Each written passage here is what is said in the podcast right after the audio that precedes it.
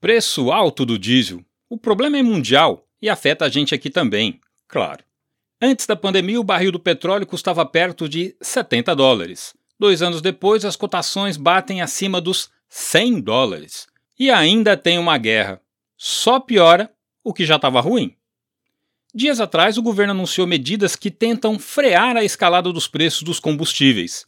Zerou os tributos federais, PIS, COFINS e mudou a forma de cobrança do ICMS para a chamada cobrança monofásica.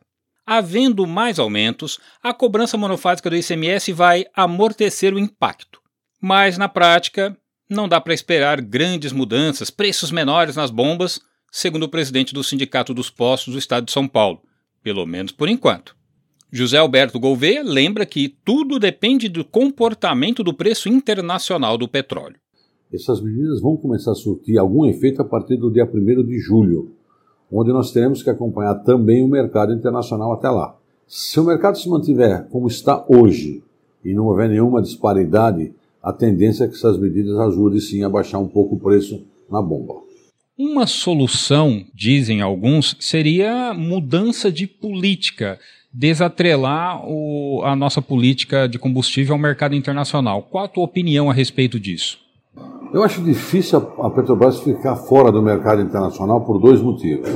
Primeiro, porque ela exporta produto, ela exporta petróleo bruto. E segundo, que ela importa refinados.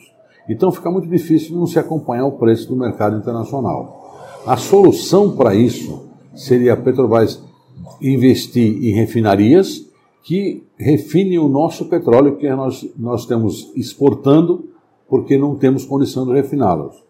Se a gente tivesse condição de refinar, eu acho que até aí a Petrobras poderia ficar fora do mercado internacional. Ok, não dá para esperar muito efeito positivo na bomba tão cedo, já que as variáveis são de macroeconomia nacional e mundial. Mas não podemos nos esquecer que estamos em ano eleitoral e que nesse período milagres podem acontecer. E se você quer saber mais sobre transporte, acesse o site trucão.com.br. De São Paulo, Jaime Alves.